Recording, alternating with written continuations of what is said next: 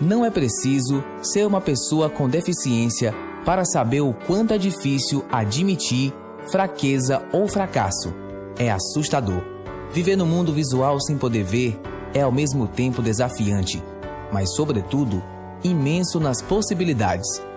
O silêncio, o barulho, os cheiros, as texturas nos levam para um mundo incrível, onde os limites são detalhes e as fraquezas transformam-se em forças. Muito prazer. Somos o projeto Mulheres de Visão e iremos mostrar ao mundo que é possível ir além dos nossos limites. Primeiro Festival Online de Acessibilidade. A Humanidade em Nós. Atitudes que incluem. Realização: Escola com Rádio e Instituto Ileve. Apoio: Fundação Interamericana. Boa noite a todos e a todas. Sejam bem-vindos a mais uma edição, a mais uma live, né, do primeiro Festival Online de Acessibilidade à Humanidade em Nós. É, eu sou Luana Sena, sou jornalista e professora, né? E fui convidada para mediar o bate-papo de hoje com outras duas mulheres incríveis. É, só fazer minha autodescrição, né? Eu sou uma mulher careca, uso óculos, pele branca, estou sentada de frente para uma parede, de costas para uma parede de fundo branco e estou vestindo uma camiseta cinza que tem escrito Lute como uma garota em homenagem a esse encontro de hoje, que é, afinal de contas, para falar sobre a mulher, né? sobre o papel da mulher na sociedade atual. É, a gente conta também com a presença das nossas intérpretes de Libras, a, a Jadiane e a Arielle. É, no momento a gente está vendo a Arielle, que ela está vestindo uma blusa preta, tem o cabelo comprido é, preto também e o fundo é branco. E a Jadiene também tem o cabelo preto, está vestida blusa preta e o fundo é branco. E elas vão estar presentes conosco aqui nesse bate-papo hoje, para que a live possa ser cada vez mais inclusiva e mais acessível a todo mundo. É, então, gente, o Iraíra me convidou, é, esse primeiro festival online de acessibilidade, ele é um projeto, é, ele faz parte do projeto Mulheres de Visão, né? Estamos sendo transmitidos online, estamos ao vivo, né, pelo canal Mulheres de Visão do YouTube e no Facebook também. E o professor Iraildo me convidou é, por achar que eu tinha a ver com a temática. É, afinal de contas, além de jornalista e professora, eu sou feminista também, sou uma mulher feminista e estou é, à frente do, da campanha Não é Não Piauí, que é uma campanha que luta pelo fim do assédio à mulher é, nos blocos de rua de carnaval, né, Brasil inteiro, e eu trouxe pela primeira vez para o Piauí. E queria apresentar nossas convidadas maravilhosas do bate-papo de hoje, que é a Tamília Vieira. A Tamília é pedagoga especialista em gestão escolar e coordenação pedagógica e tá falando, vai falar com a gente é, diretamente de Fortaleza, Ceará, tá lá pegando uma brisa melhor que a gente. e também a doutora Ana Melka é, que ela é delegada da Polícia Civil do Piauí, pós-graduada em Direito Penal, e a Ana Melco já tem um super histórico né, em defesa dos direitos das mulheres e faz um trabalho brilhante aqui no Piauí. É a segunda vez que eu tenho a honra e o prazer de estar com ela numa mesa. A gente já também teve juntos uma mesa sobre diversidade na faculdade em que eu dava aula. A gente falou muito das questões das mulheres, da desigualdade de gênero. E mais uma vez, é, a gente está junto aqui.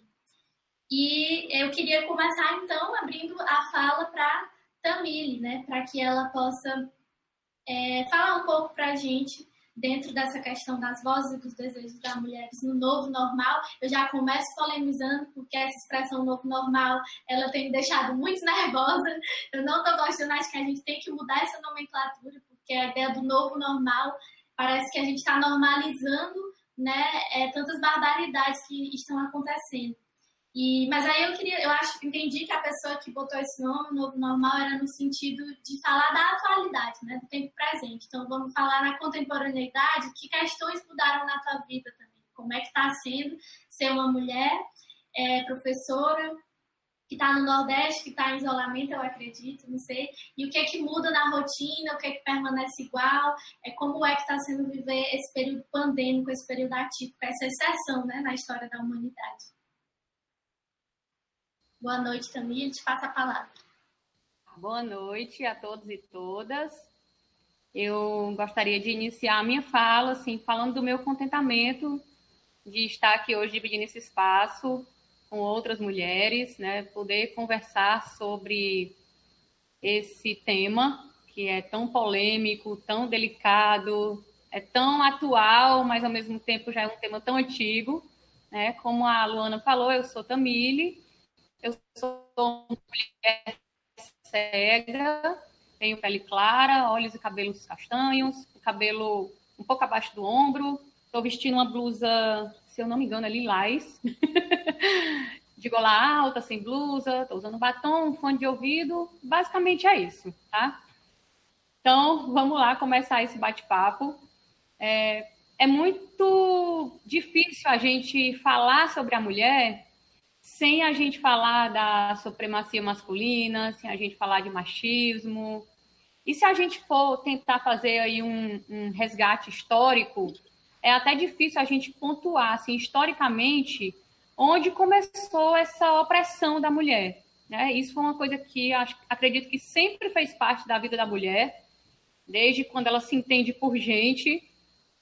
E, e essa condição, essa opressão, ela opera em nossas vidas até os dias contemporâneos, até hoje, né? Então a mulher, ela sempre, é, ela é percebida como uma com inferioridade em relação aos homens, né? E aí a gente sabe que né, o homem ele foi criado, né? Ele é criado para a vida pública. O homem ele é criado para ter a liberdade dele, para ele acessar o que ele quer na hora que ele quer, da forma que ele quiser, né? Ele, é, ele foi educado para estudar, para resolver questões externas. E a mulher, contrariamente, foi criada para a vida privada, para a vida doméstica. Então, a mulher é aquela imagem de um ser delicado, de um ser frágil, que tem que dominar ali a vida doméstica, que nasceu para ser mãe, enfim, né? Essa é a, a, o cenário que nós que, que, impera durante muitos anos aí, muitos séculos até na vida na nossa, na nossa vida em sociedade, né? E quando a gente fala da mulher com deficiência, né, essa, esse equilíbrio do homem com a mulher, ele se torna ainda mais amplo, esse desequilíbrio, na verdade, né? A mulher com deficiência, enquanto a mulher, por ser mulher, ela é, ela é considerada pela sociedade como alguém frágil, como alguém que nasceu para ser mãe, para tomar de conta da vida doméstica, a mulher com deficiência, ela é percebida por essa sociedade, grande parte dessa sociedade, como alguém incapaz, né? alguém limitado, alguém incompleto, um corpo incompleto, que muitas vezes não é capaz de dar conta nem da vida doméstica, né? ela não, não tem a capacidade de ser mãe, ela não, ela não tem condições de cuidar da própria vida, segundo essa visão né, que a gente fala machista, né, e capacitista também, né, falando especificamente sobre a mulher com deficiência. Essa é uma palavra também que tem trazido assim muita tona, muitas reflexões, e o capacitismo é essa violência diária que as pessoas com deficiência sofrem ali no seu cotidiano, no seu dia a dia. Então, é, a gente trazendo essa discussão para o campo da mulher com deficiência, né, como eu vinha colocando, é, essa condição ainda se torna ainda mais delicada. Porque o que, que acontece? Essa mulher ela é vista como alguém que não é capaz de cuidar da própria vida. Ela não é capaz de cuidar da própria casa. Ela não é capaz de construir uma família. Não é isso? E aí, é, a gente tem visto, assim, a gente, nós, mulheres com deficiência, a gente vem de uma condição de muitos anos de invisibilidade, né, onde a gente vivia ali esquecida, não se falava a pessoa com deficiência, a mulher com deficiência, principalmente, ela que era a pessoa que ficava ali no cantinho da casa, né, que alguém ia lá e dava de comer, não, fica quieta aqui, você não pode ajudar em nada, mas você também não atrapalha. Né? Aquela pessoa que ficava ali no cantinho da casa mesmo. E aí, obviamente, dentro dessa luta, não especificamente falando sobre a mulher com deficiência, mas das mulheres É, obviamente vieram os movimentos sociais, né? A gente veio conquistando muitos avanços, né? Por exemplo, na era Vargas, quando a mulher ela tem o direito ao voto, consegue o direito ao voto, a mulher de forma geral ela vem conquistando espaços, né, na sociedade. Então a gente hoje em dia as mulheres já ocupam, né, conseguem ter uma uma vida é, fora casa, né, uma vida extra doméstica então, as mulheres estão no mercado de trabalho, estão ocupando esses espaços. Né? A gente já tem leis aí como a Lei Maria da Penha, que são avanços que são significativos, sim, né, para a atuação de, dessa mulher hoje, que vive hoje nessa sociedade contemporânea, mas que ainda se tem muito que conquistar. Né? E aí, voltando aqui para o foco da mulher com deficiência, principalmente para a mulher com deficiência, essas conquistas elas ainda precisam avançar ainda mais do que o que avançaram até hoje. Então, por exemplo, nós temos mulheres hoje que, como eu falei, estão no mercado de trabalho. As mulheres hoje já ocupam profissões que antes não eram tidas como profissões para mulheres, né? Hoje a gente vê mulheres engenheiras, mulheres arquitetas, mulheres ocupando espaços que antes eram ocupados é, majoritariamente por homens, né? A gente já vê essa, as mulheres ocupando esses espaços. E também tem acontecido esse movimento dentro das, do movimento de mulheres com deficiência, tá? Mas aí o que, que acontece? É, ainda tem uma visão muito limitada de que a mulher ela busca essa igualdade, né? E essa palavra igualdade é uma, uma palavra que me incomoda bastante, para ser bem sincera. Porque, assim, é, o que é ser igual? Ser igual, quando eu digo que a gente busca igualdade, a gente busca ser igual aos homens nessa caminhada. E eu, particularmente, não quero ser homem, né? acredito também que as pessoas que estão aqui debatendo e vocês também que estão ouvindo, né? Eu não quero ser um homem no sentido de que eu não quero, eu quero, eu quero ter minhas conquistas, eu quero ter a oportunidade de conquistar os mesmos espaços que homens estão, mas respeitadas as minhas especificidades. Respeitadas as minhas especificidades enquanto mulher, né? o nosso corpo é diferente, a nossa organização corporal é diferente. É, eu tenho, enquanto uma mulher cega, é, especificidades que outras mulheres não têm. Então, quando a gente fala de igualdade, é como se a gente juntasse todas as mulheres e elas fossem uma coisa só. E o universo feminino, ele é muito diverso, né? Existem mulheres negras, existem mulheres LGBTs, existem mulheres com deficiência, existem mulheres acadêmicas, existem mulheres analfabetas, existem mulheres domésticas que vivem ali na vida, somente na vida doméstica. Então, é uma diversidade muito grande. E eu acredito que a gente precisa chegar nesse nível de, de compreensão de que existe essa, essa diversidade e essas diversidades, essas especificidades, elas precisam ser consideradas. Né? Então, é, a mulher com deficiência, por exemplo, né? é, se a mulher ela já é considerada aquela, se as pessoas têm, a sociedade tem a imagem da mulher como aquela coisa delicada e feminina, da mulher com deficiência, isso é ainda mais fortemente é, reforçado, né? De que é aquela coisa frágil, delicada, que não pode se machucar, que não pode se esforçar. Quando, na verdade, nós podemos muitas coisas, as possibilidades são muitas. A nossa deficiência, inclusive, não está em nós, não está no nosso corpo. A nossa deficiência, ela, ela se evidencia quando o meio se organiza de uma forma que não me inclui.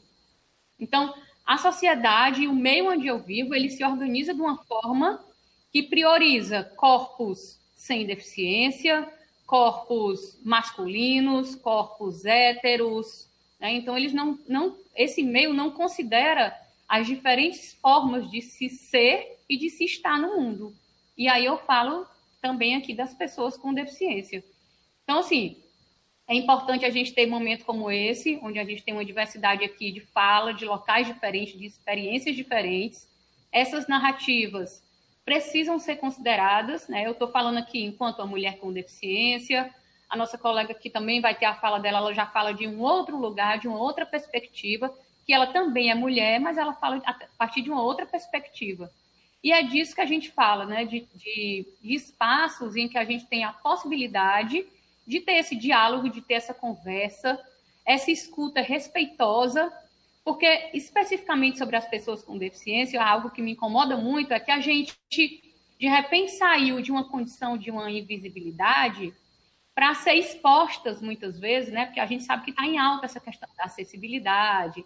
Então, muitas vezes nós somos convidadas, as pessoas com deficiência, para fazer falas ou para dialogar, que na verdade não é bem um diálogo. Né? Aquelas pessoas elas são colocadas ali em situação de exposição, que a impressão que me dá é que a pessoa com deficiência ela é um patrimônio público. Né? Todo mundo tem direito de ir lá, acessar, perguntar. Então, muitas pessoas fazem perguntas e acessam intimidades ou questões da pessoa com deficiência, da mulher com deficiência aqui, que é a nossa temática, que não fazem com as demais pessoas ou com as, com as demais mulheres, né? E isso é algo que me incomoda bastante ainda. Então, é importante a gente reforçar que a gente tenha essa diversidade de, de, de narrativas, diversidade de lugares de fala e que a gente possa ter é, esse diálogo de uma com escuta respeitosa, né? Em que a gente tem uma troca. Não é um lugar aqui em que eu vou ouvir o que o outro fala vou absorver isso, vou filtrar o que eu acho que me serve, o que eu acho que não me serve e vou reproduzir. Não é isso, né? É espaços como esse hoje que a gente pode trazer aqui, dialogar, pontos de vista diferentes, a partir de perspectivas diferentes, de mulheres diferentes. E eu acho que é isso que precisa ser né, respeitado. E aí, a gente falando desses avanços, a gente sabe que muitas leis, né, a gente teve uma conquista de muitas leis, como eu já coloquei, a gente tem hoje a Delegacia da Mulher, a gente tem leis que protegem a mulher contra a violência. Tem, inclusive, agora recentemente uma campanha, se eu não me engano, é campanha do Sinal Vermelho. Acho que a doutora depois pode falar um pouco melhor sobre essa campanha. Sinal Vermelho contra a Violência Doméstica.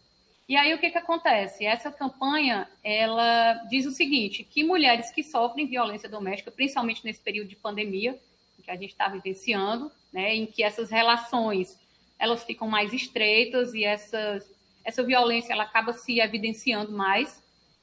E essa é, foi feita uma campanha e é, um, é feita uma parceria com as farmácias né, dos, do, dos municípios, dos estados, em que a mulher que ela sofre violência, quando ela for à farmácia, ela pode colocar um X vermelho na mão, né, riscar um X vermelho na palma da mão, e ela apresenta isso para a pessoa que vai atender ela na farmácia, e aquela pessoa vai entender que aquela mulher está passando por uma situação de violência e vai acionar os órgãos responsáveis para. Mas aí eu pergunto para vocês: e a condição da mulher com deficiência? E a mulher que não tem um braço? Como é que ela vai conseguir fazer esse X na mão? E eu, por exemplo, que para me locomover preciso segurar num guia, ou eu preciso manusear uma bengala, que é o que me faz, me permite me locomover. E aí, como é que eu vou fazer uma coisa na mão quando eu chegar lá na farmácia segurando essa bengala? Esse X já era, né? Então é isso, é assim, é de, acho que é desse lugar que a gente precisa discutir, né? Dessa dimensão que a gente precisa dialogar, de pensar que existem mulheres diversas, né? E que essas narrativas elas precisam ser respeitadas, elas precisam ser ouvidas com essa escuta respeitosa. Eu, inclusive, participo de um movimento, que é o movimento de mulheres cegas e com baixa visão, certo?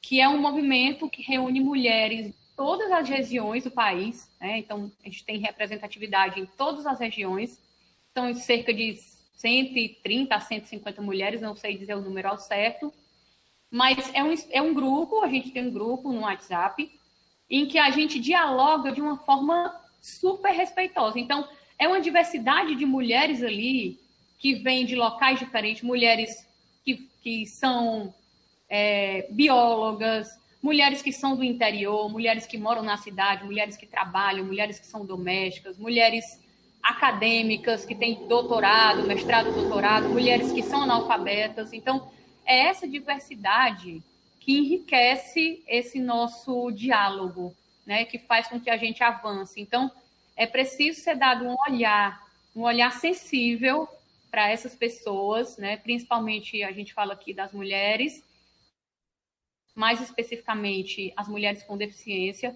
É preciso que seja feita essa escuta para que, que o quê? É, quando a gente fala lá que a gente almeja é, ocupar esses espaços que os homens ocupam, que ainda é tão pouco ocupado por nós, quando a gente fala disso, a gente fala de que nos deem a oportunidade. Né? O que nos falta, na verdade, é a oportunidade. Nós não somos incapazes né, de realizar essas tarefas, mas nós vivemos em um contexto em que isso não foi estimulado em nós. Né? Então, nós precisamos de formação. Nós A mulher, por exemplo, ela vive, ela está ocupando o mercado de trabalho, mas ela não abandonou o serviço doméstico. A gente continua, a mulher continua realizando o serviço doméstico. Então, ela muitas vezes tem uma jornada tripla. Ela passa o dia, fora, o dia fora trabalhando, quando ela chega em casa, ela ainda tem que dar conta do serviço doméstico, né? Então, assim, é é, tá desigual ainda. Há, há, algo ali que ainda não está alinhado, essa balança ainda está desregulada, né? E como é que a gente pode fazer para regular isso? Agora, nesse período de, de pandemia, em que todos nós estamos vivendo, é, não estamos no mesmo barco, mas estamos sobre a mesma tempestade. Quando eu falo que nós não estamos no mesmo barco, é porque sabemos que tem pessoas em melhores condições, de enfrentar essa quarentena e outras em condições mais, bem mais precárias. Mas nós estamos todos sobre a mesma tempestade. Então, como é, aproveitar esse momento para nos unir, né, para é, criar esse vínculo, aumentar esse vínculo, né, fortalecer essas, esses movimentos e essas falas, para que a gente consiga avançar nesse sentido de que é, nós mulheres, sim, somos capazes, precisamos compreender isso e que a gente precisa que nos deem oportunidade para que a gente ocupe esses espaços. E quando eu falo aqui que ainda não há uma equidade, que eu acho que a palavra é essa, né? Nós não queremos ser iguais, né? Nós, enquanto mulheres, nem somos iguais. Como é que a gente quer ser igual a um homem, né? A gente não quer ser igual a ninguém. Cada ser humano é único. Mas quando a gente fala de igualdade, é, por exemplo, ah, hoje a mulher, muitas pessoas usam o discurso de que ah, a mulher não tem o que reclamar, hoje a mulher trabalha, hoje a mulher ela tem a liberdade de ir para onde ela quer, muitas mulheres têm a liberdade de ir para onde ela quer. E aí eu faço essa provocação aqui para vocês. Uma mulher hoje ela vai, por exemplo, num bar encontrar os amigos para tomar uma cerveja. Ela tem esse direito, sim, como um homem, mas se uma mulher chega no bar, ela é cobrada socialmente a se comportar como uma mulher. Então essa mulher, ela não pode falar um palavrão. Se essa mulher chega num bar onde só tem homem ela vai desacompanhada, ela é olhada como uma mulher que é prostituta, né? Não é uma mulher direita, ela é, ela é, ela é cobrada a se postar, a se vestir de uma forma decente, a se postar como uma mulher, a não beber muito. Então, né? Que equidade é essa? Que direito é esse que nós conquistamos? Se esse direito ele está lá na lei, mas efetivamente a gente não ainda avançou na prática nesse sentido. Né? Então, acho que é, essa é, provocação inicial assim que eu gostaria de fazer, logicamente, esse momento de pandemia trouxeram muitas possibilidades, né, enquanto mulheres, enquanto mulheres com deficiência, nos trouxeram muitas possibilidades. Por exemplo, a questão da tecnologia é, tem conectado muitas pessoas, tem trazido possibilidades, por exemplo, para mulheres que já têm um domínio dessa tecnologia, poderem ocupar espaços hoje virtualmente, que talvez presencialmente nos fosse impossível, né? Nós fôssemos impossibilitadas. Então, eventos culturais, que muitas vezes eu, é, as pessoas com deficiência se privam de ir porque não tem acesso àquele espaço, aquele espaço não tem acessibilidade. Hoje a gente já tem esse acesso mais facilitado pelas tecnologias. Então, acho que a gente precisa aproveitar esse momento que a gente está vivendo hoje, que é um terreno fértil, para fazer essas reflexões, para que a gente possa realmente avançar nessas questões nesse período que vai vir aí, que é o período de pós-pandemia. Acho que basicamente é isso, assim, as, é, são as reflexões iniciais e as provocações que eu gostaria de deixar aqui. E é isso. Eu passo a fala aí para. Não sei quanto tempo eu falei, eu sei que quando eu começa a falar, eu vou longe. né? Foi ótimo também. Trouxe questões maravilhosas para a gente iniciar. É, muito obrigada pela tua fala. E aí eu queria só pegar o gancho uma coisa que você falou sobre é, conquista dos espaços né, para as mulheres. É, a gente finalmente conseguiu avançar em questões de ocupar posições antigamente predominantemente masculinas, né? Eu vou pegar esse gancho para chamar a doutora Ana Melka, porque ela ocupa esse espaço, né? Que antes a gente tinha essa visão que era dos homens, assim, a delegacia, como é esse trabalho mais mais, mais pesado e que exige que ela esteja o tempo. Imagino que exista a necessidade dela estar o tempo inteiro invocando é, o respeito ao lugar que ela ocupa, né? Então, Ana Melka está contigo agora. Obrigada. É, boa noite, né? Eu queria agradecer a oportunidade de estar aqui. É, antes de tudo, me descrever. É, eu sou, é, tenho a pele clara, é, o cabelo claro também, loiro, né?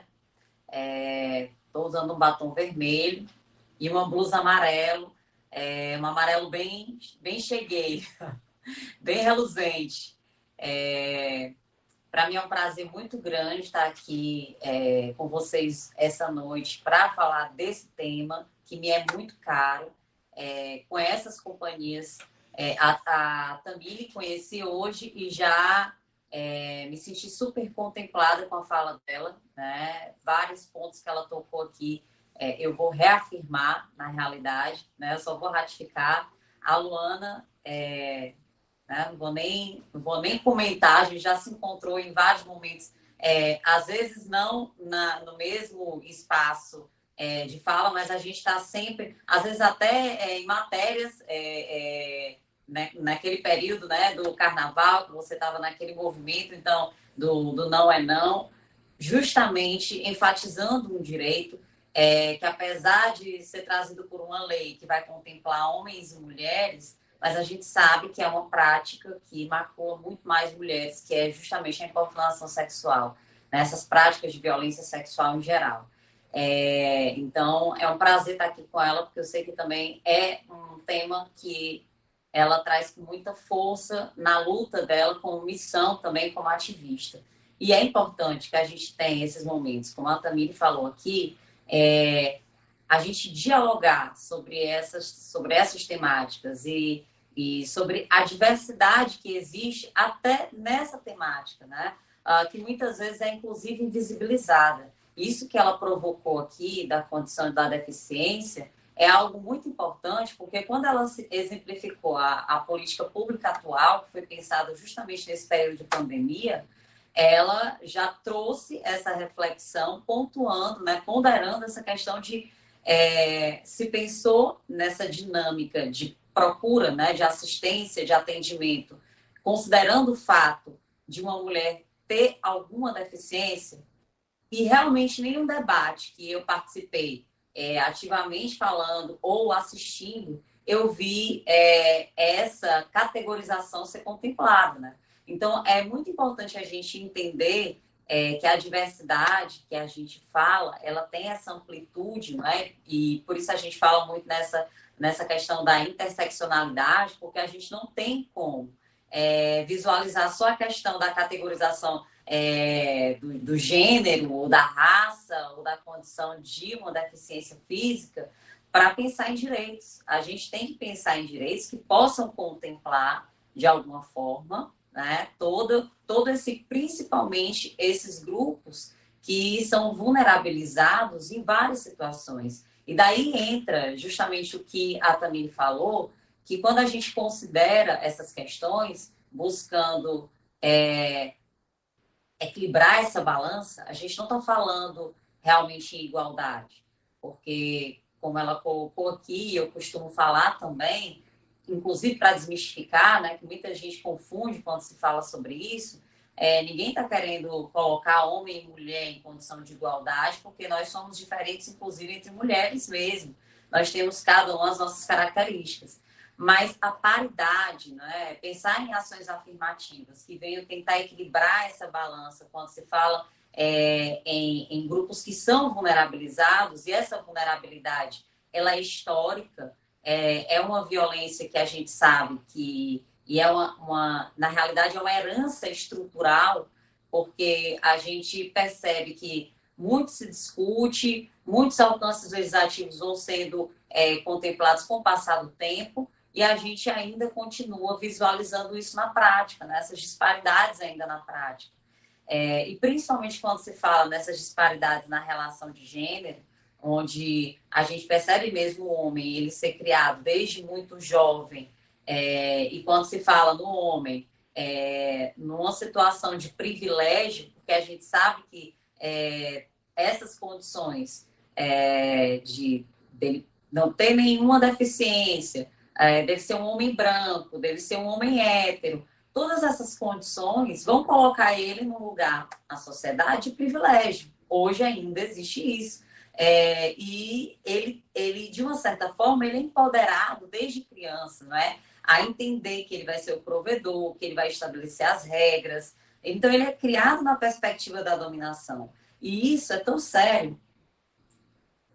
A gente não percebe, às vezes, que pequenas e, e simples comportamentos, né? E às vezes eu trago exemplos muito simplistas para que as pessoas compreendam o quanto a gente, e quando eu falo nós, é, homens, mulheres, toda a sociedade, nós mulheres também somos muito machistas. Uma coisa que eu gosto de diferenciar bastante é que muita gente quer colocar é, nos contrapontos, né, desses polos, o feminismo e o machismo, quando na realidade é um erro gravíssimo porque o machismo é justamente essa visão do homem no centro de tudo. E isso a gente vai verificar no feminismo, não é no feminismo. Não é o feminismo, que é essa luta por essa paridade, por essa, é, essa equidade de direitos e deveres, né? É, para garantir que a mulher possa ocupar esses espaços é, com todas essas diversidades e esses discursos né, de garantir o respeito a essas diversidades, ele vem é, como uma forma realmente de permitir que a gente possa desconstruir esses antigos paradigmas. Então, eu costumo trazer, às vezes, uns, uns exemplos bem simplistas mesmo, do nosso discurso diário, às vezes com nossos filhos, né, que a gente ouve das nossas mães e das nossas avós, e a gente repete situações de relacionamento é, que a gente romantiza, né, e, e isso vai passando de geração para geração, e essa realidade ela vai se sedimentando, isso é muito grave. É, porque quando a gente é, cria uma mulher, né, às vezes até um casal de filhos, e estabelece ali que aquelas atividades de casa, é, atividades domésticas não podem ser feitas pelo filho, ou que quando a criança está chorando, o menino, o homem não chora. Esse tipo de verbalização simplista que a gente faz no dia a dia faz a gente sedimentar cada vez mais essa realidade cultural. E por quantas vezes, é, durante investigações, inclusive, é, nesse cenário, né, porque a gente tem que identificar, que a gente tem que deselar essas razões de gênero, esse exercício da dominação sobre o corpo e o desejo das mulheres, né, porque quando a gente contempla a perspectiva também da nossa legislação, a gente vai contemplar pelo viés da, do determinismo cromossômico, quer dizer, é, nem os nossos legisladores, eles amadureceram ao ponto de identificar, por exemplo, e aí eu vou citar outro cenário da invisibilidade, que, são, que é justamente essa perspectiva de gênero mais ampla, né? É, que da feminilidade, que é muito além do que o sexo biológico, até isso, né? A gente tem a dificuldade de ser é, é, abraçado por um alcance legislativo que vai surgindo. A gente tem a, a Lei Maria da Penha, é, que vai alcançar a relação entre duas mulheres, porque colocou lá no artigo 5 independente da orientação sexual, né? Mas a relação de dois homens, é, ou de um homem e uma mulher travesti ou transexual, não foi contemplada pela lei. A gente já vai ter isso através de uma construção jurisprudencial. É, a gente vai ter situações na, na lei de feminicídio também, onde isso não foi verificado, né? Vem trazendo lá em razão do sexo feminino. Então, é como a Tamiri falou, é, por mais que a gente veja as discussões, ou as leis surgindo, ainda conseguimos observar cenários de invisibilidade. É, recentemente se pensou é, em colocar nos nossos formulários para avaliar a situação de risco justamente a situação uh, da mulher com deficiência, porque ela estaria numa situação de vulnerabilidade é, de uma certa forma, mais, né, bem mais potencializada do que uma mulher em outras condições. Então, esses cenários de é, raça, etnia e tudo isso, além disso, gente, outra coisa que eu queria pontuar de forma significativa é que além de, de nós garantirmos os direitos na hora da aplicabilidade dessa legislação, é, dessa política pública, né, dessa ação afirmativa de alguma forma, é, de todas essas categorizações, quando a gente contempla essa interseccionalidade, a gente também permite que os nossos dados estatísticos possam desvelar onde esse cenário de violência está acontecendo.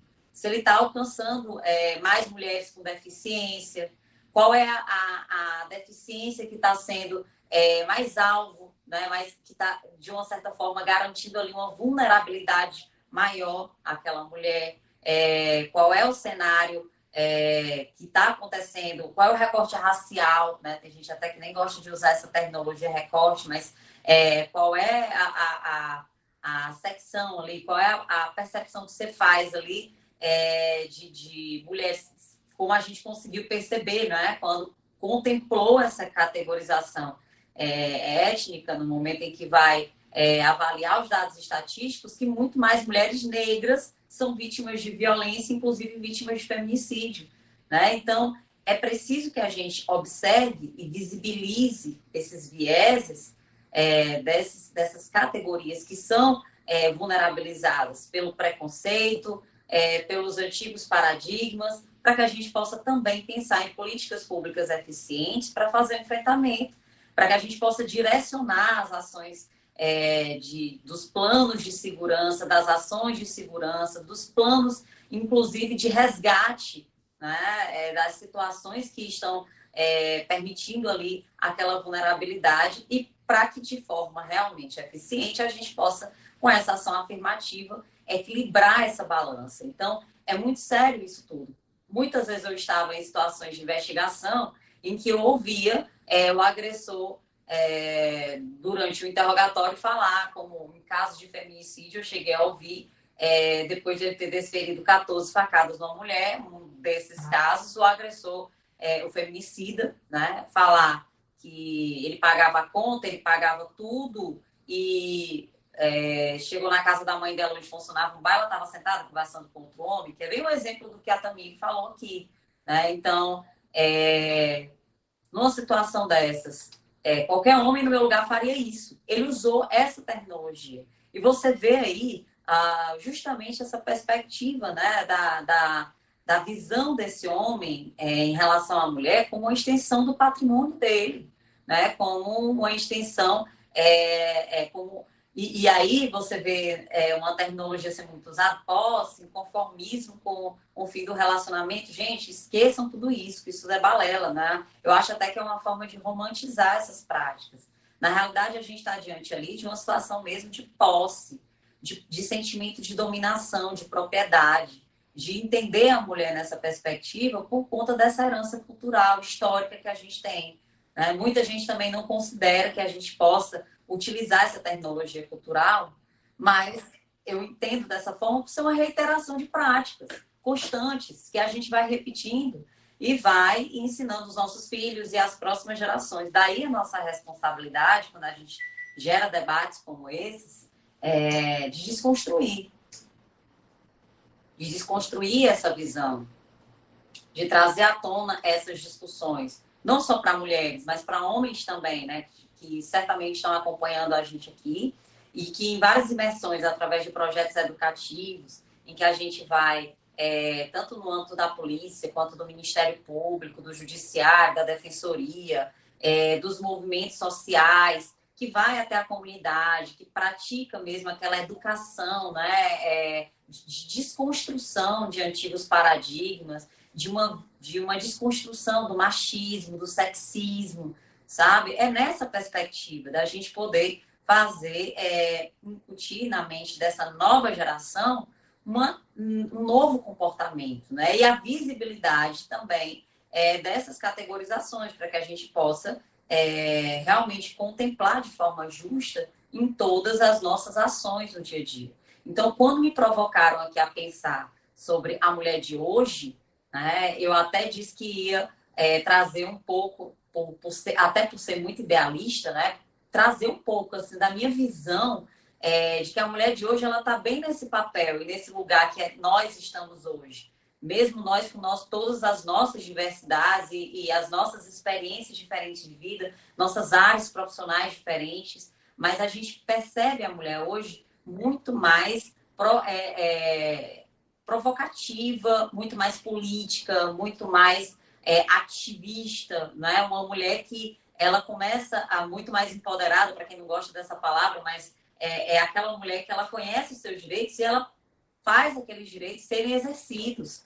E ela faz com que outras mulheres conheçam esses direitos também. Né? Quando a, a Luana vem aqui com a camisa e diz lute como uma garota, ela está passando essa mensagem, que eu não posso dizer mais nem que é subliminar, que ela é clara, está escrita e ela fala da mensagem mais do que está escrita para quem está aqui é, e, que, e que não pode ver, mas está ouvindo, né? assimilar é, que a gente ainda está numa realidade de luta, mas que a gente tem cada vez mais mulheres mais conscientes do seu espaço social, né? E, e sempre galgando esses espaços e as mulheres de voz representando as mulheres que precisam também ser ouvidas, né? Nesse, nesse, é nesse viés que eu acho que mora muito essa representatividade.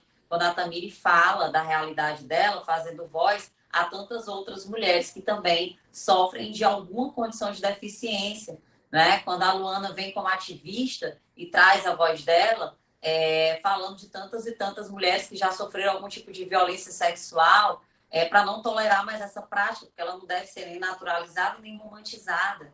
Né? Quando, quando eu venho de alguma forma em qualquer tipo de imersão, e eu digo até através das redes sociais, e principalmente hoje, que eu acho que é um dos canais principais é, que a gente tem alcançado uma capilaridade cada vez maior de pessoas, e venho falar em direitos, direitos que, que essas mulheres têm, é, como elas podem conhecer a rede de atendimento, como elas podem buscar, quais são os canais de informação. Então, a gente está fazendo esse movimento provocativo para que outras mulheres também entrem nessa corrente é, de serem mulheres também ativistas, também empoderadas, que também conhecem seus direitos e que também passam é, a exigi-los e não a, a, tolerar mais nenhum tipo de prática é, irregular, né? nenhuma prática ilegal. Então, eu acho que a gente está tá vivendo muito essa realidade reflexiva. A gente ainda tem muita mulher é, que não, não, não tem esse alcance de instrução, de orientação, sim.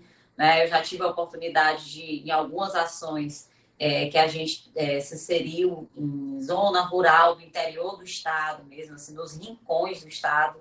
É, nessas oportunidades, a gente é, ter contato com mulheres que não iam ao posto de saúde, porque o, único posto de saúde que tinha no local, o agente de saúde era um homem e o marido não deixava, que tinha relação sexual com o marido, porque imaginava que isso era uma obrigação matrimonial, porque assim, ela cresceu imaginando dessa forma. E a gente pensa que é, em pleno século XXI a gente está aqui é, na, na, era da tecnologia, vivendo esse momento é, de modernização intensa e ainda existem pessoas que pensam dessa forma. Sim, isso ainda existe. Né? Nosso papel é, em todas as oportunidades que temos, né? em todas as entradas que nós tivermos, de procurarmos desconstruir, e isso só é possível se a gente também trouxer os homens né, para essa luta, porque não adianta nada a gente tentar construir isso só.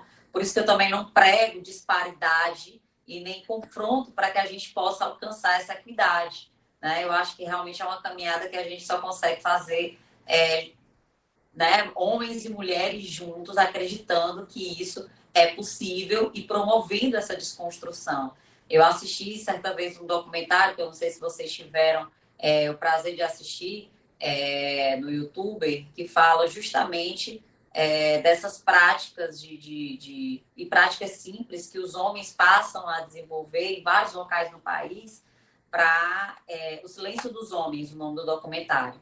É fácil no YouTube, você pode baixar e vocês vão é, ter contato ali através desse documentário. Eu sempre falo nele porque eu acho ele é, muito educativo, é, porque ele traz práticas simples de rodas de diálogos entre homens que procuram desconstruir o machismo uns dos outros, aqueles que já passaram ali por um processo mais reflexivo, que tem uma compreensão né, dessa, dessa faceta perniciosa, aqueles que conseguem entender, inclusive, que eles, eles falam muito sobre essas suas experiências né, pessoais, é, de, de é, tentarem, em algum momento da vida, serem ouvidos e houve essa repressão durante a criação, porque não é normal ouvir o homem, né? Enfim, eles trazem muitas essas experiências que muitos homens, certamente, ao assistirem, vão se identificar, né? E os exemplos e, e as, as, ações né, é, simples que eles desenvolvem em muitos locais do país,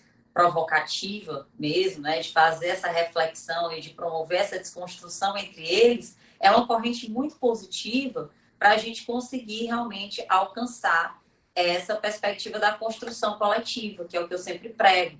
Porque a gente não vai conseguir enfrentar violência nenhuma pensando apenas em alcance legislativo, né? Porque a, é, em ações afirmativas também que venham apenas é, através ali do poder público, através do legislativo, enfim. A gente tem que pensar enquanto coletividade, o quanto a gente é responsável pelos outros também, quanto a gente deve ser vigilante, o quanto a gente é responsável em casa, nas nossas ações diárias, o quanto a gente tem que se policiar né? às vezes até em terminologias que a gente usa e que muitas vezes as pessoas até acham que é um certo radicalismo quando a gente tenta né, ponderar algumas questões para que elas não se sedimentem, para que elas não se repitam.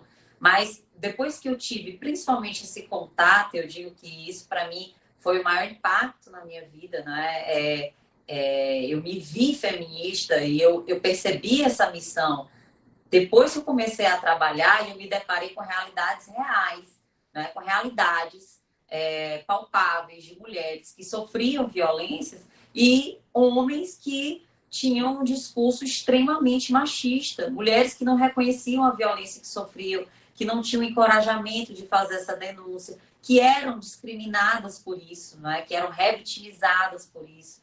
Então, tem uma, uma série de fatores que podem ser é, objetos de reflexão nessa, em toda essa realidade e que fazem a gente pensar cada vez mais em gargalos que podem ser, é, é, de uma certa forma, contemplados por alguma ação afirmativa pensada, né? No caso, por exemplo, dessa política que foi pensada nesse período é, da pandemia, que é a campanha Sinal Vermelho, que a, a Tamile falou, é justamente, foi justamente por um gargalo avaliado né, a partir de um estudo. Eu não sei se alguém aqui teve contato, talvez a Luana deve ter visto o documento do Fórum Brasileiro de Segurança Pública, que expediu aí esse relatório é, contemplando as, as realidades de alguns estados que colaboraram com o documento. Eles foram provocados pelo Banco Mundial para elaborar esse documento, é, trazendo ali é, qual era a realidade local? A gente estava com é, registros de ocorrência em vários locais do país, isso era geral, inclusive a gente identificou isso aqui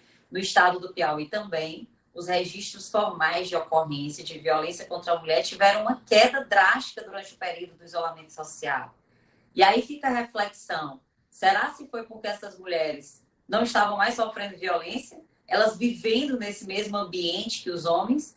Eu já vi algumas ponderações no sentido de que se elas estavam realmente sobre a dominação desses homens, é, eles estariam ali tranquilos e talvez não reiterando em alguma prática.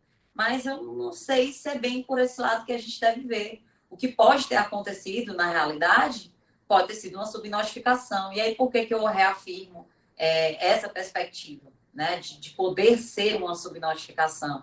Porque se a gente for avaliar os dados do Salve Maria, que é um aplicativo que, é, que surgiu aqui desde 2017, né, que a gente teve a oportunidade de participar de todo o desenvolvimento e, e verificar que, por ser um canal sigiloso de denúncia, que qualquer pessoa podia utilizar e que otimizava essa informação, é, ele passou, nesse período de isolamento social, a ser de uso intensificado. A gente teve um percentual de 30% a mais durante o início do isolamento social, é, chegando a quase 70% ou mais que isso agora já no último relatório durante o isolamento. Claro que a gente não tem um relatório final, porque o isolamento ainda continua.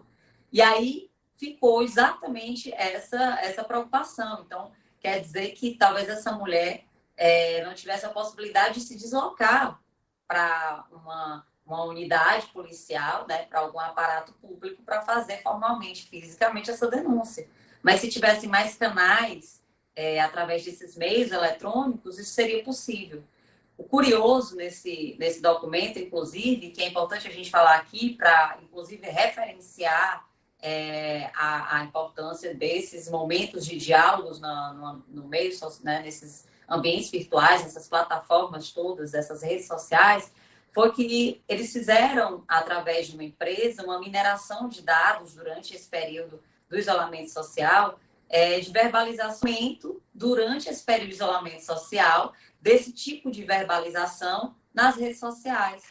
Ou seja, mais uma vez confirmando que esses canais mais otimizados estavam sendo utilizados. Aí aqui a gente teve a oportunidade de ter a delegacia eletrônica é, tendo uma expansão no sentido de permitir o registro formal de ocorrência através desse ambiente eletrônico, né, através do site da Polícia Civil, é, www.pc.pi.gov.br, e, além disso, podendo também é, fazer o pedido da medida protetiva, além de usar o Salve Maria, além da, do funcionamento das unidades policiais, da Central de Flagrantes, da Patrulha Maria da Penha, é, que continuou fazendo o monitoramento das medidas protetivas. Mas, de, de, fato, a própria Patrulha Maria da Penha surgiu recentemente né, aqui no nosso estado, justamente contemplando um gargalo que era, a, após essa medida ser expedida, quem estava olhando por essas mulheres.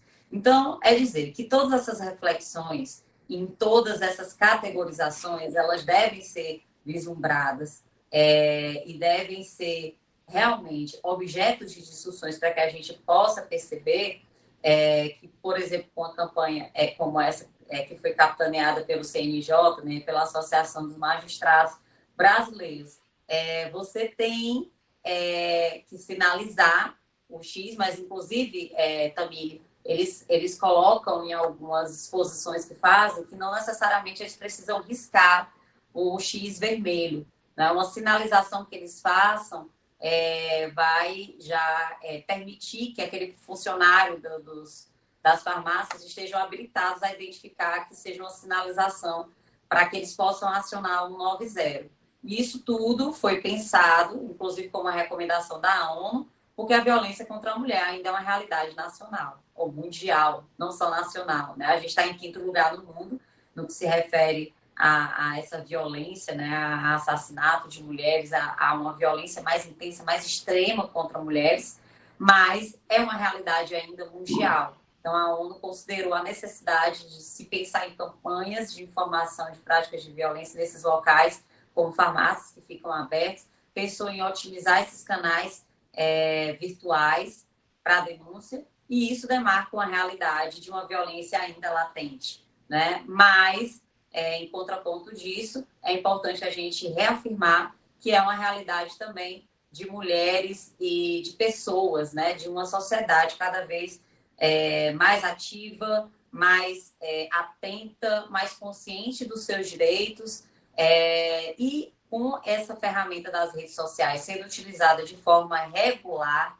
né, de forma republicana, digamos, podemos dizer assim, né, mesmo que informal, na realidade mesmo um canal informal, não republicano, mas legítimo quando bem utilizado, né? quando utilizado dentro, dentro dos limites constitucionais, dentro é, dos limites de respeito a, aos, a, aos direitos dos outros, também como um canal de reverberar todas as informações é, de ações afirmativas, de direitos, de, de de tudo aquilo que precisa ainda ser debatido, ser reconhecido e ser semeado mesmo, né? Para que a, a, essa semente do bem seja é, multiplicada em todas a, as pessoas que possam ter esse alcance de informação e possam repassar para aqueles que não tenham, talvez, né, esse privilégio de, de, de estar participando de um debate ou estar ouvindo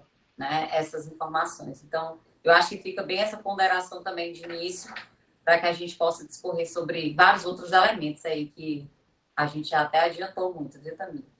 A gente já resumiu, foi quase tudo aí. Nossa, vocês arrasaram. Muito obrigada pela tua participação, Ana Melka. Assim, é sempre tão maravilhoso ouvir gente muito inteligente falar, né? Eu queria, a gente já está se encaminhando para o fim, mas eu queria trazer alguns comentários aqui do pessoal que está assistindo, interagindo com a gente no YouTube. Só deu Ana Melka, viu, Tamir? Nós perdemos aqui feio. Só, é. Todos os comentários são sobre a doutora Ana Melka. É, a Angelita ela fala da questão da publicidade objetificando a mulher. Realmente, Angelita, concordo. É, a comunicação, de modo geral, né, as mídias têm esse, esse papel de, de produzir sentidos muito contrários sobre a mulher. Isso também já está ultrapassado, tem que ser revisto. E ela pergunta também sobre atendimento às mulheres cegas e vítimas de violência, como as delegacias têm se preparado, se adaptado para isso. Eu acho que ficou um pouco claro na sua fala, mas se você quiser explanar mais um pouquinho rapidamente, ainda dá tempo. É importante essa colocação, porque por muito tempo, com a por isso que eu quis pontuar muito o que ela falou dessas questões, é, de, de não se, se pensar no momento em se desenvolver alguma ação. É, algumas, por exemplo, aqui, vou, vou, parabenizar as duas meninas aqui, a Ariela e como é o nome da, da outra? Ariane e Jadiane. Jadiane, parabenizá-las por estarem aqui, né, promovendo essa acessibilidade e quisera nós tivéssemos acesso sempre a intérpretes é, e, e, que permitissem, né, que a gente, é, em algumas situações, é, não tivesse a dificuldade, porque a gente sempre quando acontece uma situação como essa, uh, da gente acolher uma mulher em situação de deficiência, a gente tem que realmente procurar um apoio a mais através da rede, é claro, né? A gente tem os contatos da rede de atendimento e procura fazer essa comunicação sempre para que essa assistência seja integral, mas seria um privilégio, né? Inclusive, é, que houvesse alguma política pública para que é, houvesse uma capacitação mesmo dos profissionais em qualquer área, que tivessem habilitados ou tivessem um acesso constante, perene, né, a profissionais que pudessem promover é, esse tipo de comunicação sem que houvesse ruído ou alguma demora nessa assistência, né? Porque quando você tem que procurar é, é, de alguma forma suprir essa lacuna, você tem ali uma demora no lapso do atendimento e ele já não fica da mesma forma que acontece de uma forma regular. Então, isso é um gargalo, por exemplo, que a gente está colocando aqui, né? E que a gente vai e que a gente fica se adaptando no dia a dia, mas a gente deveria identificar uma adaptação, seria é, um objeto sim de uma ação afirmativa para garantir essa perenidade.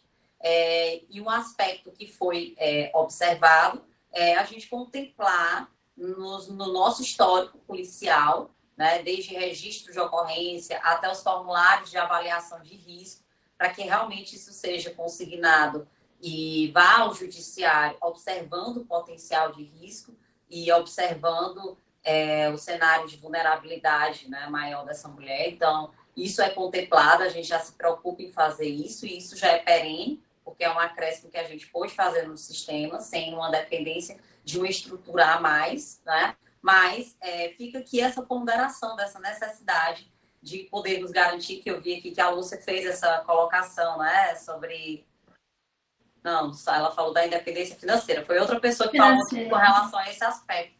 Fica essa ponderação da gente garantir, né? Que esse atendimento no momento do primeiro contato é, seja algo perene, né? Até o, ou a equipe multidisciplinar, que a gente também ainda não tem nas unidades policiais, que seria o ideal para garantir essa integralidade de forma direta. Então, se pensa muito hoje em integrar é, várias ações em, em, um espaço físico, para que essa mulher seja assistida em todos os seus aspectos, como a própria Lei Maria da Penha é, prevê, né? Isso foi muito prototipado, discutido, mas a gente ainda não conseguiu colocar em prática aqui no nosso estado.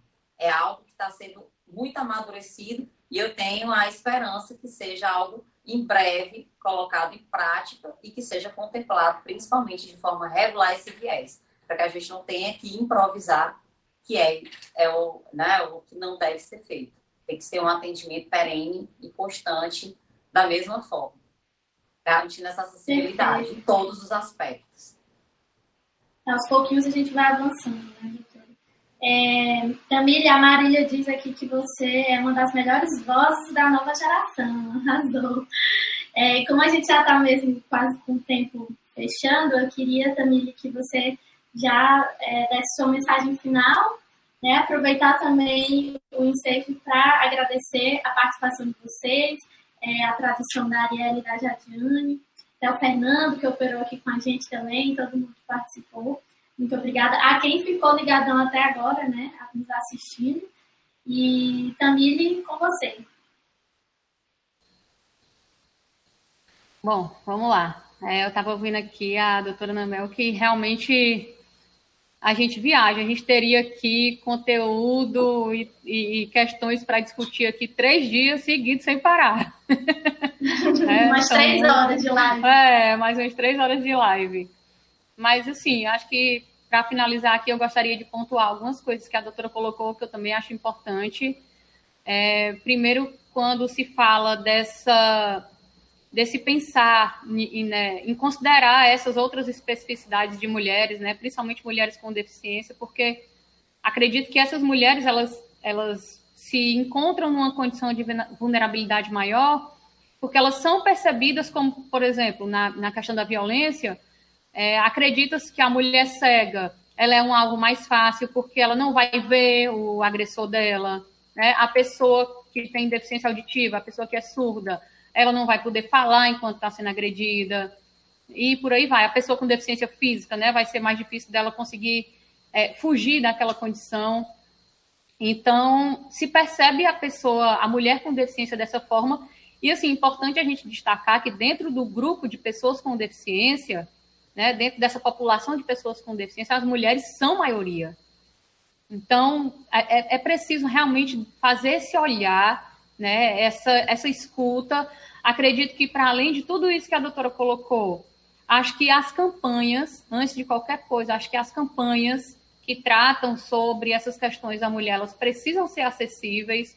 Né, a, a gente realmente deve ter aí uma subnotificação de casos de mulheres com deficiência violentadas, porque se a gente for pensar como é que uma mulher surda ela procura uma delegacia se lá ela não se sente acolhida porque não tem ninguém que, a, que fale libras e que vá poder acolher esse depoimento dela. Talvez a pessoa com deficiência visual, eu chegue lá e o delegado ou a delegada vai querer que eu faça um retrato falado do meu agressor, né? Então, realmente, antes de fazer essas adequações no atendimento, eu acho que precisa se pensar mesmo nessa comunicação acessível, né, de que fazer essa construção coletiva mesmo, essa escuta dessas, dessas pessoas, dessas mulheres, e saber de como é que elas acessam isso, né, uma, pessoas que tenham deficiência intelectual, usar uma linguagem nas campanhas que sejam simples, uma linguagem simplificada, de fácil acesso, de fácil compreensão. Ah, então, é, realmente são muitas questões, e eu concordo com ela quando ela coloca que essa não é uma luta só nossa, só das mulheres, eu acho que a gente não pode se limitar a ficar discutindo isso nós, conosco, né? É importante, mas a gente precisa avançar isso. Então, essa luta é de todos nós, né? A gente precisa modificar esse cenário, e eu acho que é, se um pequeno grupo apenas se dedicar a isso, a gente tem aí uma, uma grande é, massa esmagadora, que enquanto a gente está aqui discutindo isso, eles estão perpetuando essa questão do machismo e de todas essas questões. Então a gente realmente precisa fazer, né, é, promover mais esses encontros e esses diálogos com mulheres, com homens, enfim, com, com, com todas as pessoas para é, discutir sobre essas temáticas e que a gente possa realmente fazer essa, essa mudança aí de, de dessa, quebrar esses paradigmas né, que ainda existem. E acho que no mais é agradecer né, essa oportunidade. É um momento muito rico, realmente, a gente poder vir aqui falar, principalmente nós, né, mulheres e mulheres com deficiência. Eu me considero numa, numa condição privilegiada de poder estar aqui, de poder discutir sobre isso, de ter essas percepções que eu tenho, de ter uma, uma uma internet, ter uma tecnologia que me possibilita estar aqui hoje falando, né? Mas quantas milhares de pessoas estão aí vivendo em condições que talvez nem, como a doutora colocou, talvez nem percebam que estão sendo vivendo em condições né, de, de violência, enfim. Então, acho que é isso. Eu quero agradecer muito, agradecer a participação de todos e de todas, as meninas intérpretes que estão aí, que puderam tornar essa nossa fala, esse nosso diálogo mais acessível de alguma forma. Agradecer a quem está aí nos bastidores. né? E é isso, assim. E colocar aqui à disposição né, para outros momentos, para outros diálogos. E é isso. Estou muito feliz de ter podido participar desse momento aqui com vocês. Muito obrigada, Tamile. Foi muito bom te conhecer, com prazerzão. é, obrigada. Ana Melka, suas palavras finais.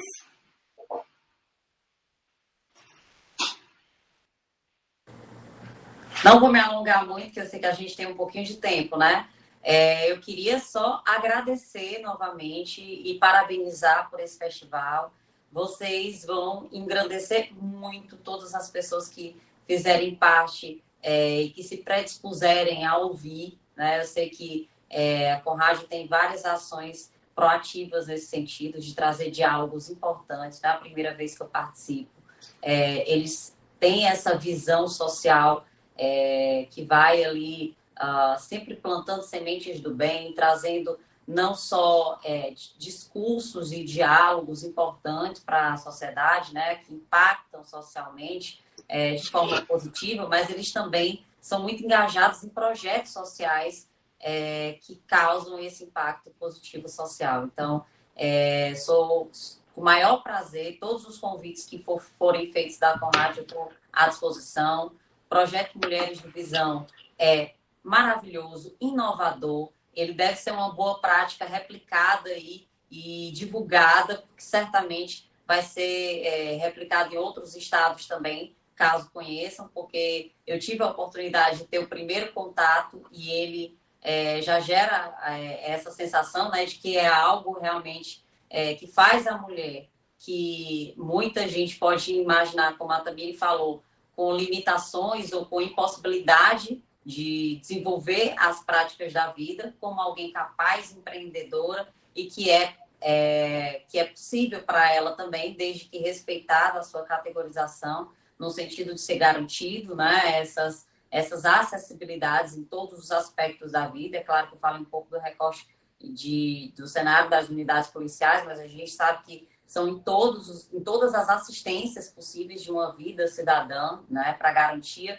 do exercício desses direitos e deveres, que essa acessibilidade seja garantida e por isso esses temas que forem debatidos aqui vão ter essa relevância, esse peso social, né, é, para fazer essa provocação, para fazer com que as pessoas reflitam e é, a gente está aqui no local de fala, no local de privilégio. Então, o nosso dever é exatamente esse, né? Provocar é, as pessoas para que elas reconheçam essas disparidades ainda existentes, para que elas se unam nessa corrente do bem mesmo, de enfrentar todo tipo de preconceito e todo tipo de dificuldade e violência. E a gente tem uma sociedade cada vez mais próxima né, dessa equidade, cada vez mais digna e cada vez mais é, garantidora dos direitos de todas as pessoas que nela vivem, né? Para que a gente é, viva, inclusive, mais feliz, né? Porque essas, essas diferenciações, essas diversidades, elas vão estar,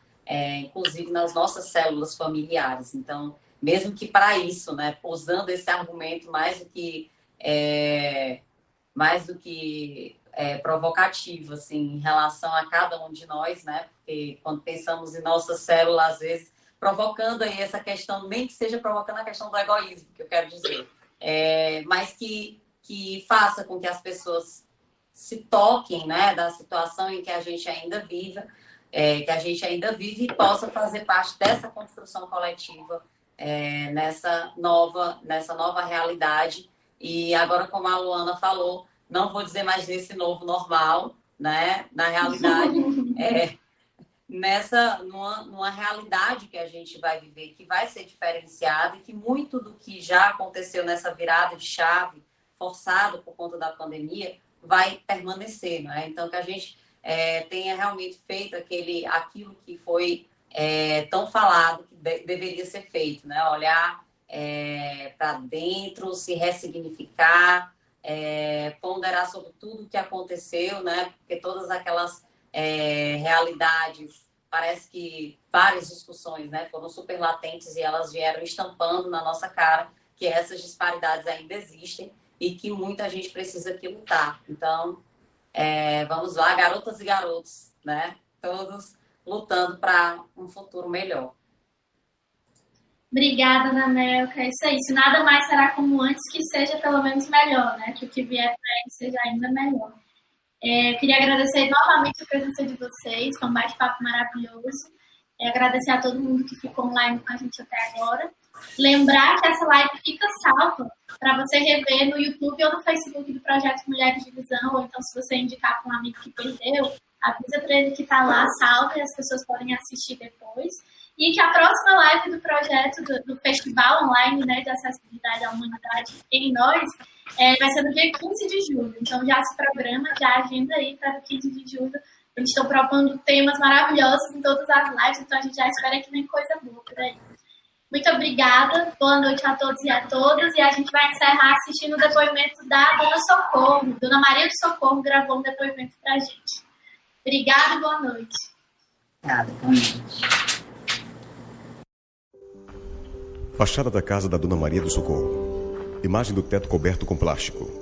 Dona Socorro dentro da sua casa de taipa conversando com assistente social. Fugia para os colégios. Uhum. Eu tinha minhas colegas de, de catecismo, né? Uhum. Aí a mesma professora de catecismo para nós, ela me botava para ensinar os, mais, os que estavam iniciando Sim. no catecismo, né? Letreiro Maria do Socorro, ela mesma era Mulheres professora do colégio. Eu dizia, eu vou de noite escondido da minha mãe para tu me ensinar. Aí ela dizia, pode ir que eu te ensino. Aí ela tinha todo amor e paciência de me ensinar. Imagem do perfil do rosto da participante do projeto. Para mim estudar, eu insisti.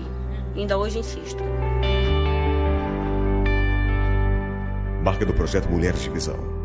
Logomarcas Fundação Interamericana IAF. Escola com Rádio e Instituto Ileve. Apoio. Piauí, Governo do Estado, Defensoria Pública do Estado do Piauí, OAB Piauí, Comissão de Defesa dos Direitos da Pessoa com Deficiência, Comissão da Mulher Advogada, NAU, Hospital de Olhos Previsão, ACEP, Prefeitura de Teresina, Sencasp, CEID, Fundação Antares, TV Assembleia. E Leitura Inclusiva. Primeiro Festival Online de Acessibilidade à Humanidade em Nós. Atitudes que incluem realização, Escola com Rádio e Instituto Ileve. Apoio Fundação Interamericana.